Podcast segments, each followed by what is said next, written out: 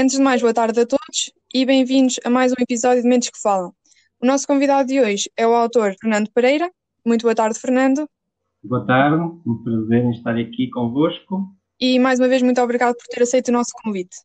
O autor Fernando Pereira é doutorado em Ciências Sociais pela UTAD, professor adjunto do Instituto Politécnico de Bragança, é autor dos livros Teoria e Prática da Gerontologia e Trabalho Social Profissional no Terceiro Setor. Exatamente. Vamos então dar início à nossa conversa, onde começo por perguntar como é que descreveria os seus hábitos de escrita? Os meus hábitos de escrita, uh, os meus hábitos de escrita são muito espontâneos. Uh, eu desde sempre me habituei a, a, escrever, já quando era pequeno, uh, sobretudo vendo o meu pai, o meu pai escrevia muito e, e portanto para mim a escrita sempre foi uma coisa natural. No, eh, depois, a nível profissional, eh, eu, eu consigo escrever em, em qualquer sítio, em qualquer lugar. Eh, às vezes escrevo à mão, num guardanapo de papel, onde quer que seja, qualquer ideia que vem, e depois passo isso para, para o computador. Portanto, eu honestamente tenho, e sem querer ser pretencioso, tenho de facto muita facilidade facilidade em, em escrever. Sente que a escrita é diferente quando é feita à mão ou quando é feita já no computador? Uh, honestamente, não. Uh, é, é tudo uma questão de, de oportunidade e é tudo uma questão de, das ideias surgirem e depois aproveitarmos o momento exato para as escrever. Daí a vantagem de não ser muito esquisito com o contexto de escrita, não é? Porque há pessoas que só conseguem escrever se estiverem muito concentradas num sítio isolado e não sei o quê. Uh, eu, eu nunca fiz isso. E, e também uh, aproveito todos os bocadinhos, ou seja, às vezes eh, tenho dois ou três minutos e escrevo. Portanto, não preciso de estar uh, muito concentrado para escrever. Quem são as primeiras pessoas a ter acesso aos seus escritos antes de serem publicados?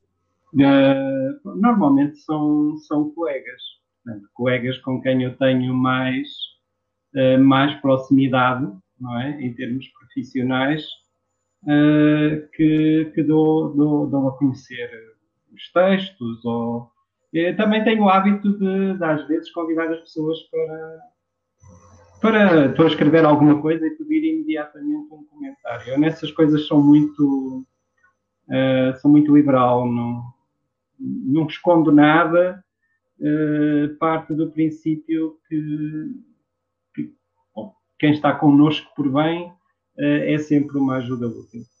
Entrando na temática do seu livro, na sua opinião, os cuidadores tornam o processo de integração do idoso numa instituição mais fácil?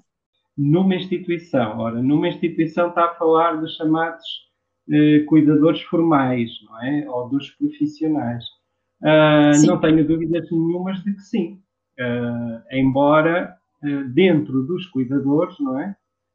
também há muita, muito, muita variedade de, de cuidadores, quer pela sua formação académica ou quer pelo seu próprio estatuto na, na instituição, seja em cargos de direção ou de coordenação, seja como, por exemplo, no caso das instituições, como auxiliares de ação gerontológica, mas sem dúvida nenhuma eh, uma grande parte do sucesso dos cuidados é explicado pela performance do, dos cuidadores.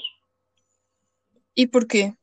Eh, porquê? Porque, porque porque o essencial no cuidado aos idosos, assim como em qualquer interação com humanos, é, é haver, é, portanto, esse contacto humano, não é? Com o tempo necessário, com, com os conhecimentos necessários, uh, com a vontade necessária, com o empenho necessário, não é? E com a consciência de, de que se está a lidar com pessoas uh, que já têm um longo percurso de vida, os idosos, que merecem o nosso respeito. Muitos deles já têm muitas fragilidades, seja de natureza física, seja de natureza qualquer, eh, e, portanto, precisam muito dessa proximidade e desse calor humano. Porque, senão, se não fosse assim, nós quase poderíamos uh, substituir não é, os cuidadores por qualquer coisa automatizada, uh, o, o, que não é, o que não é verdade, nem desejável. Pelo menos no estado em que nós estamos. Qual é o principal objetivo do seu livro?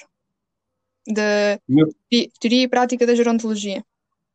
É o que está em, em subtítulo, um guia para cuidador de idosos. Portanto, isso está dito sempre, eu sempre tive a preocupação de escrever de uma forma que todos me entendessem.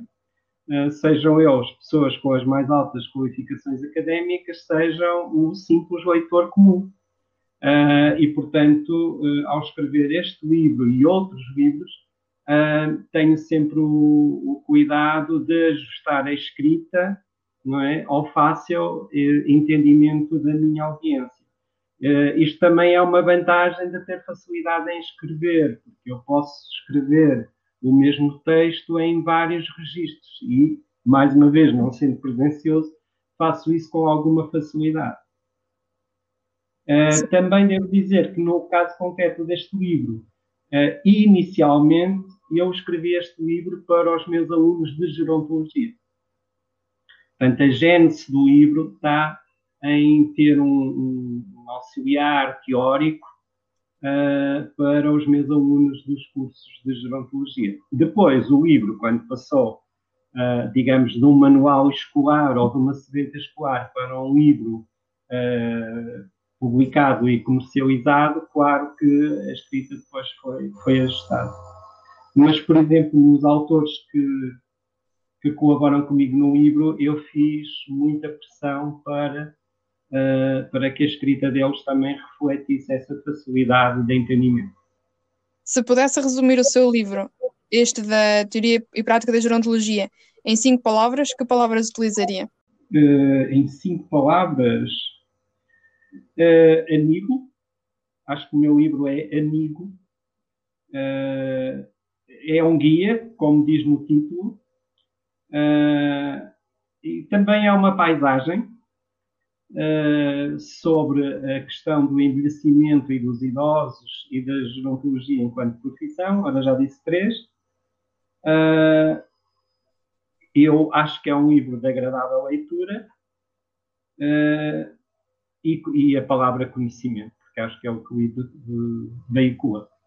E chega assim ao fim o episódio com o Fernando Pereira. Muito obrigado por estes minutos de conversa. Fernando, os maiores votos de sucesso e até ao próximo episódio. Se ficou interessado em saber mais sobre o livro, visite a nossa loja e-commerce em psicosoma.pt editora.